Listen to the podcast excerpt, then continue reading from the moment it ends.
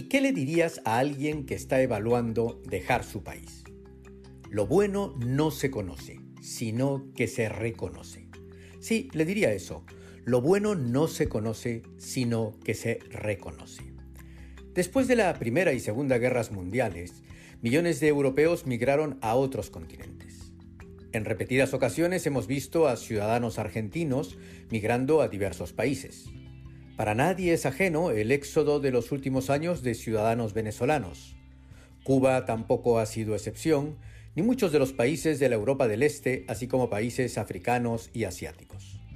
Muchísimos peruanos durante los años del terrorismo, así como de la hiperinflación, también dejaron su país. Y recientemente, con el actual régimen político, las reflexiones sobre migrar vuelven a aparecer en las conversaciones.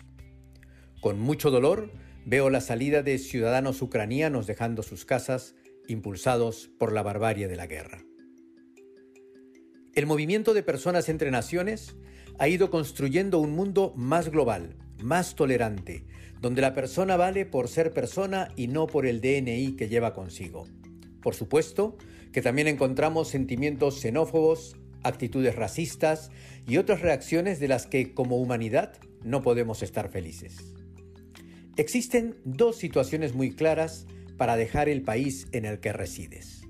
La primera, porque el país en el que estás se torna invivible.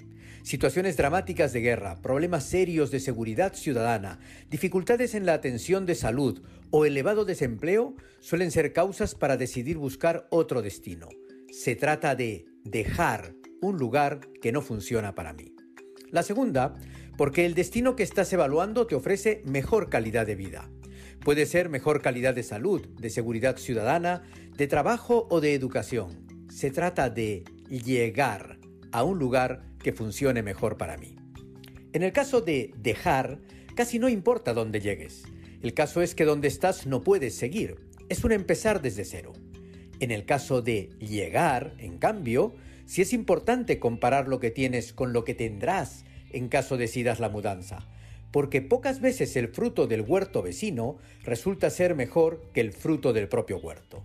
Es que a veces lo bueno solo lo reconocemos cuando ya no lo tenemos. Esta reflexión es de mirada individual. El análisis debe hacerse igual para la pareja y para los hijos si los hubiere. Lo que te dará un panorama integral.